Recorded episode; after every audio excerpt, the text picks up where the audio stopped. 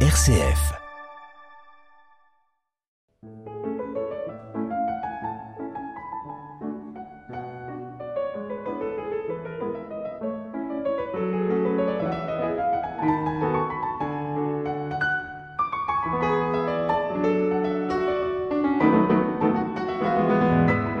Correspondance. Martine Jacob. Correspondance aborde pendant quelques semaines les mémoires d'outre-tombe de François-René de Chateaubriand, ces mémoires parus à titre posthume en 1849. Né en 1768 à Saint-Malo et mort en 1848 à Paris, Chateaubriand fait partie des plus grands noms de la littérature française. Le texte que je vous propose aujourd'hui a été écrit en 1812 après son voyage à Jérusalem. Les Mémoires d'outre-tombe, janvier 1812. En sortant du sein de ma mère, écrit Chateaubriand, je subis mon premier exil. On me relégua à Planquette. Planquette, joli village situé entre Dinan, Saint-Malo et Lamballe. L'unique frère de ma mère, le comte de Bedé, avait bâti près de ce village le château de Monchois. Les biens de mon aïeul maternel s'étendaient dans les environs jusqu'au bourg de Corseul. Ma grand-mère, veuve depuis longtemps, habitait avec sa sœur mademoiselle de Boiteilleul, un hameau séparé de Planquette par un pont, et qu'on appelait l'abbaye à cause d'une abbaye de bénédictins consacrée à Notre-Dame de Nazareth. Ma nourrice se trouva stérile. Une autre pauvre chrétienne me prit à son sein. Elle me voit la patronne du hameau Notre-Dame de Nazareth et lui promit que je porterais en son honneur le bleu et le blanc jusqu'à l'âge de sept ans. Je n'avais vécu que quelques heures et la pesanteur du temps était déjà marquée sur mon front. Que ne me laissait-on mourir? Il entrait dans les conseils de Dieu d'accorder aux vœux de l'obscurité et de l'innocence la conservation des jours qu'une veine renommée menacée d'atteindre. Ce vœu de la paysanne bretonne n'est plus de ce siècle. C'était toutefois une chose touchante que l'intervention d'une mère divine placée entre l'enfant et le ciel et partageant les sollicitudes de la mère terrestre. Au bout de trois ans, on me ramena à Saint-Malo. Il y en avait déjà sept que mon père avait recouvré la terre de Combourg. Il désirait rentrer dans les biens où ses ancêtres avaient passé. Ne pouvant traiter ni pour la seigneurie de Beaufort échue à la famille de Goyon, ni pour la baronnie de Châteaubriand tombée dans la maison de Condé, il tourna les yeux sur Combourg. Plusieurs branches de ma famille l'avaient possédé par des mariages avec les Quetken. Combourg défendait la Bretagne dans les marches normandes et anglaises. Junken, évêque de Dole, le bâtit en 1016. La grande tour date de 1100. Le maréchal de Duras, qui tenait Combourg de sa femme, Maclovie de Quetgen, née d'une Chateaubriand, s'arrangea avec mon père. Le marquis du Hallé, officier au grenadier à cheval de la garde royale, peut-être trop connu par sa bravoure, est le dernier des Quetken Chateaubriand. Monsieur Duhallet a un frère, le même maréchal de Duras, en qualité de notre allié, nous présenta dans la suite à Louis XVI, mon frère et moi. Je fus destiné à la marine royale. L'éloignement pour la cour était naturel à tout breton, et particulièrement à mon père. L'aristocratie de nos États fortifiait en lui ce sentiment. Quand je fus rapporté à Saint-Malo, mon père était à Combourg, mon frère au collège de Saint-Brieuc, mes quatre sœurs vivaient auprès de ma mère. Toutes les affections de celle-ci s'étaient concentrées dans son fils aîné. Non qu'elle ne chérît ses autres enfants, mais elle témoignait une préférence aveugle au jeune comte de Combourg. J'avais bien, il est vrai, comme garçon, comme le dernier venu, comme le chevalier, ainsi m'appelait-on, quelques privilèges sur mes sœurs, mais en définitive, j'étais abandonné aux mains des gens. Ma mère, d'ailleurs, pleine d'esprit et de vertu, était préoccupée par les soins de la société et les devoirs de la religion. La comtesse de Plouer, ma marraine, était son intime amie. Elle voyait aussi les parents de Maupertuis et de l'abbé Trublé. Elle aimait la politique, le bruit, le monde. car on faisait de la politique à Saint-Malo comme les moines de sabbat dans le ravin du Cédron. Elle se jeta avec ardeur dans l'affaire de la Chalotée. Elle rapportait chez elle une humeur grondeuse, une imagination distraite, un esprit de parcimonie qui nous empêchèrent d'abord de reconnaître ses admirables qualités. Avec de l'ordre, ses enfants étaient tenus sans ordre. Avec de la générosité, elle avait l'apparence de l'avarice. Avec de la douceur d'âme, elle grondait toujours. Mon père était la terreur des domestiques, ma mère le fléau.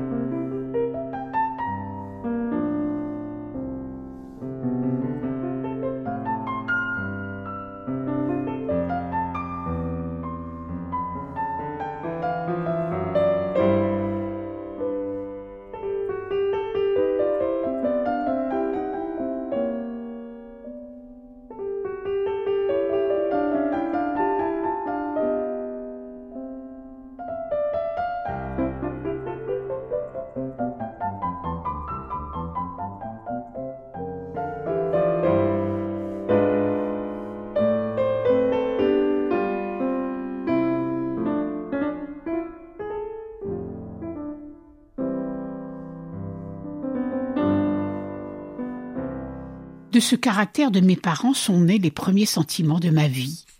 Je m'attachai à la femme qui prit soin de moi, excellente créature appelée la Villeneuve, dont j'écris le nom avec un mouvement de reconnaissance et les larmes aux yeux. La Villeneuve était une espèce de surintendante de la maison.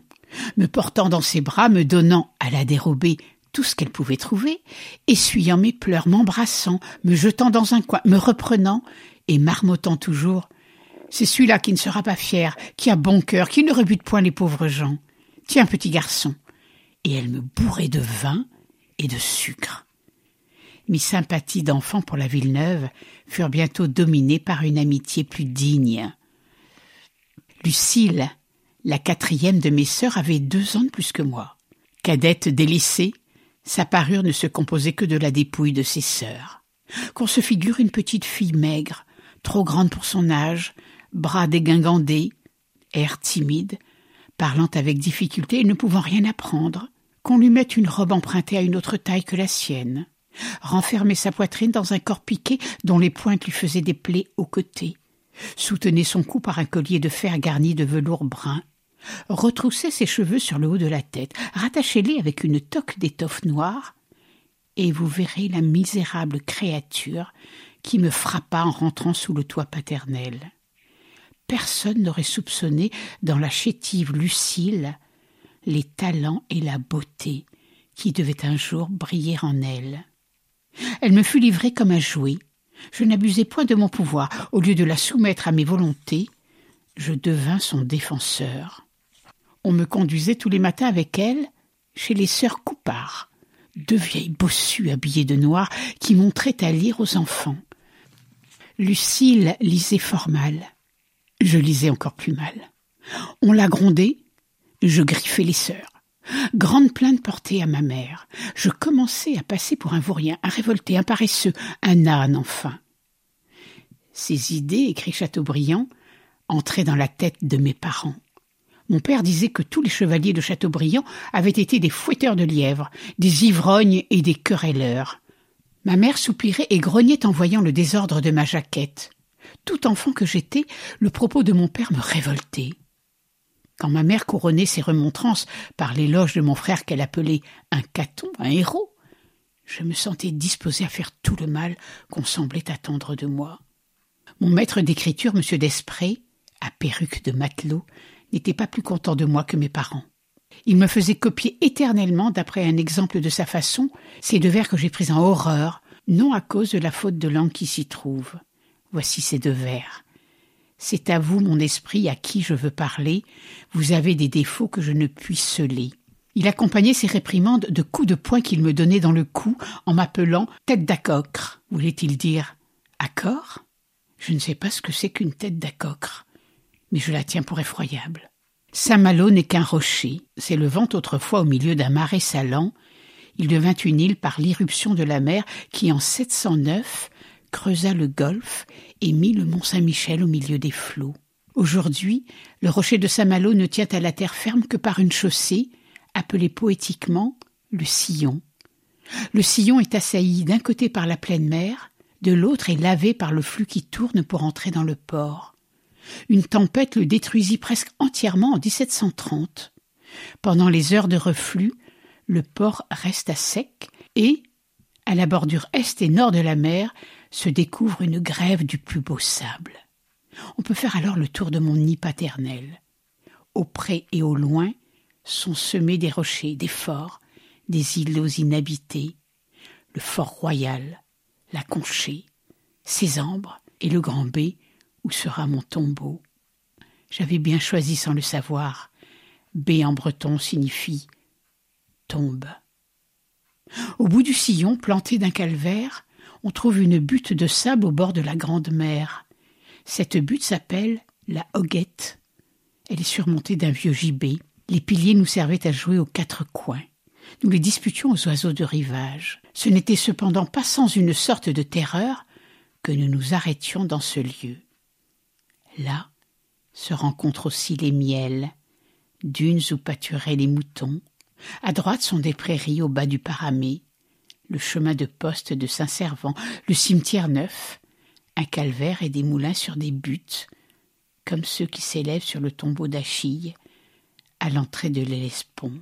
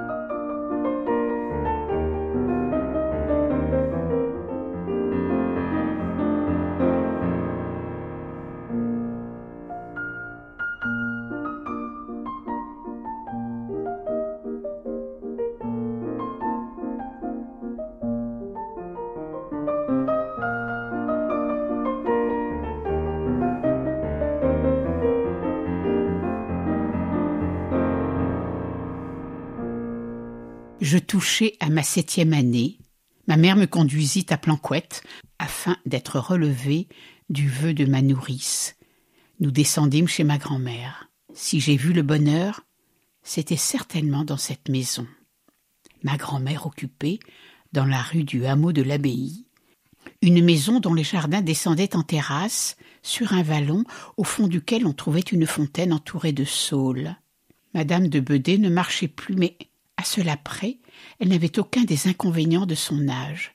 C'était une agréable vieille, grasse, blanche, propre, l'air grand, les manières belles et nobles, portant des robes à plis à l'antique et une coiffe noire de dentelle nouée sous le menton.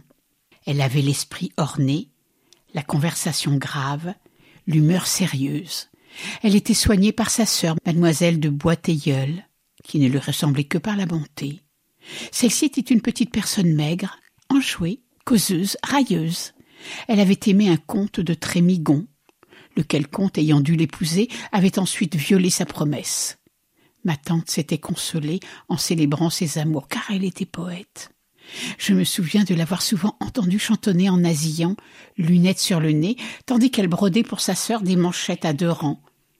Un apologue qui commençait ainsi.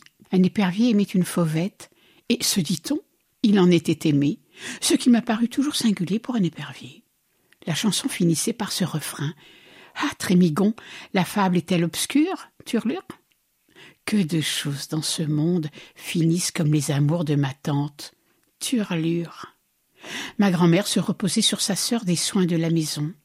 Elle dînait à onze heures du matin, faisait la sieste, à une heure elle se réveillait, on la portait au bas des terrasses du jardin, sous les saules de la fontaine, où elle tricotait, entourée de sa sœur, de ses enfants et petits-enfants. En ce temps-là, la vieillesse était une dignité. Aujourd'hui, elle est une charge. À quatre heures, on reportait ma grand-mère dans son salon. Pierre, le domestique, mettait une table de jeu. Mademoiselle de Boiteilleul frappait avec les pincettes contre la plaque de la cheminée, et quelques instants après, on voyait entrer trois autres vieilles filles qui sortaient de la maison voisine à l'appel de ma tante. Ces trois sœurs se nommaient les demoiselles Ville-des-Nœuds. Filles d'un pauvre gentilhomme, au lieu de partager son mince héritage, elles en avaient joui en commun, ne s'étaient jamais quittées, n'étaient jamais sorties de leur village paternel. Liées depuis leur enfance avec ma grand-mère, elles logeaient à sa porte et venaient tous les jours, au signal convenu dans la cheminée, faire la partie de quadrille de leur amie. Le jeu commençait. Les bonnes dames se querellaient. C'était le seul événement de leur vie, le seul moment où l'égalité de leur humeur fut altérée. À huit heures, le souper ramenait la sérénité. Souvent, mon oncle de Bedet, avec son fils et ses trois filles, assistait au souper de l'aïeul. Celle-ci faisait mille récits du vieux temps. Mon oncle, à son tour, racontait la bataille de Fontenoy, où il s'était trouvé et couronné ses ventries par des histoires un peu franches, qui faisaient pâmer de rire les honnêtes demoiselles. À neuf heures, le souper fini, les domestiques entraient. On se mettait à genoux, et mademoiselle de Boiteilleul disait à haute voix la prière. À dix heures, tout dormait dans la maison, excepté ma grand-mère, qui se faisait faire la lecture par sa femme de chambre jusqu'à une heure du matin.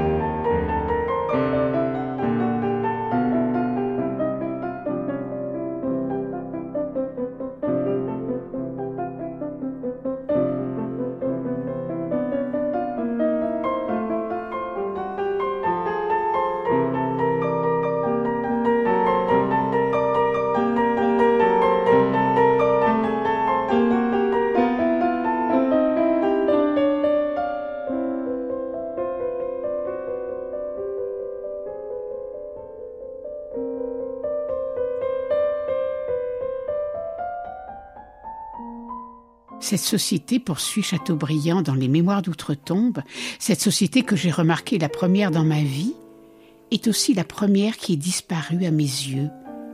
J'ai vu la mort entrer sous ce toit de paix et de bénédiction, le rendre peu à peu solitaire, fermer une chambre, et puis une autre, qui ne se rouvrait plus.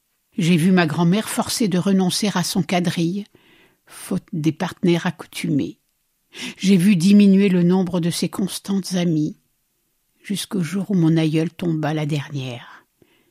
Elle et sa sœur s'étaient promis de s'entrappeler aussitôt que l'une aurait devancé l'autre. Elles se tinrent parole, et madame de Bedé ne survécut que peu de mois à mademoiselle de Boiteilleul. Je suis peut-être le seul homme au monde qui sache que ces personnes ont existé. Vingt fois, depuis cette époque, j'ai fait la même observation. Vingt fois des sociétés se sont formées et dissoutes autour de moi.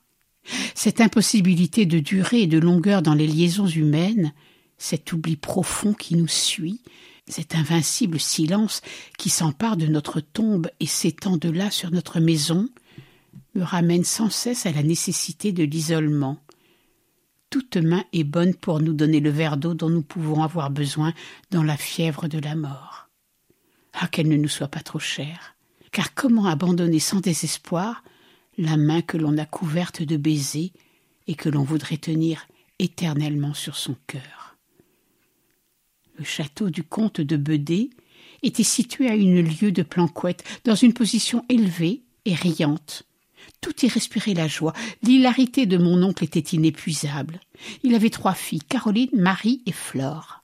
Et un fils, le comte de la Bouère-Tardé, conseiller au Parlement, qui partageait son épanouissement de cœur. Mon choix était rempli des cousins du voisinage. On faisait de la musique, on dansait, on chassait, on était en liesse du matin au soir. Ma tante, madame de Bedé, qui voyait mon oncle manger gaiement son fond et son revenu, se fâchait assez justement. Mais on ne l'écoutait pas et sa mauvaise humeur augmentait la bonne humeur de sa famille. D'autant que ma tante était elle-même sujette à bien des manies. Elle avait toujours un grand chien de chasse hargneux couché dans son giron, et à sa suite un sanglier privé qui remplissait le château de ses grognements. Quand j'arrivais de la maison paternelle, si sombre et si silencieuse, à cette maison de fête et de bruit, je me trouvais dans un véritable paradis. Ce contraste devint plus frappant lorsque ma famille fut fixée à la campagne. Passer de Combourg à Montchoix, c'était passer du désert dans le monde, du donjon d'un baron du Moyen Âge à la villa d'un prince romain. Le jour de l'ascension de l'année 1775, je partis de chez ma grand-mère avec ma mère, ma tante de Boiteilleul, mon oncle de Bedé et ses enfants, ma nourrice et mon frère de lait, pour Notre-Dame de Nazareth. J'avais une lévite blanche, des souliers, des gants, un chapeau blanc et une ceinture de soie bleue. Nous montâmes à l'abbaye à dix heures du matin. Le couvent, placé au bord du chemin, s'envieillissait d'un quinconce d'orme du temps de Jean V de Bretagne. Du quinconce, on entrait dans le cimetière. Le chrétien ne parvenait à l'église qu'à travers la région des sépulcres. C'est par la mort qu'on arrive à la présence de Dieu. Déjà les religieux occupaient les stalles. L'autel était illuminé d'une multitude de cierges, des lampes descendaient des différentes voûtes. Il y a dans les édifices gothiques des lointains et comme des horizons successifs. Les massiers me vinrent prendre à la porte, en cérémonie, et me conduisirent dans le chœur. On y avait préparé trois sièges. Je me plaçai dans celui du milieu, ma nourrice se mit à ma gauche, mon frère de lait à ma droite. La messe commença.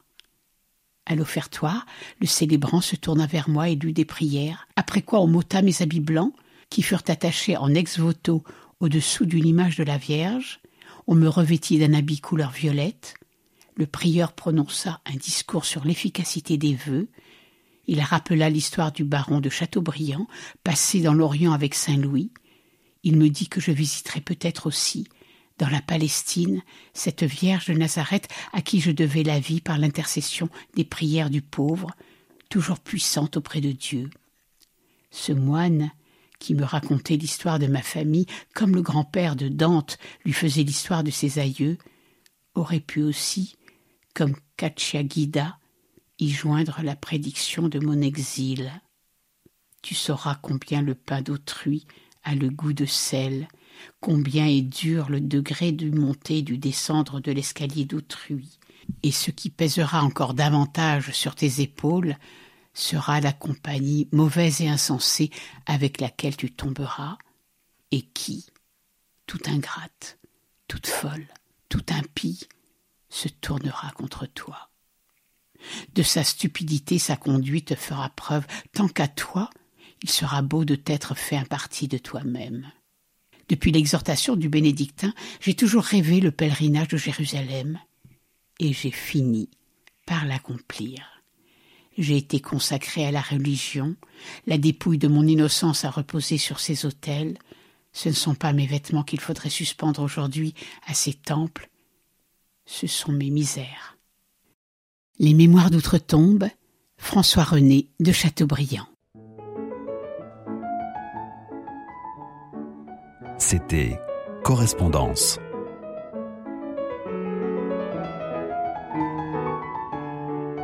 Une émission préparée et présentée par Martine Jacob.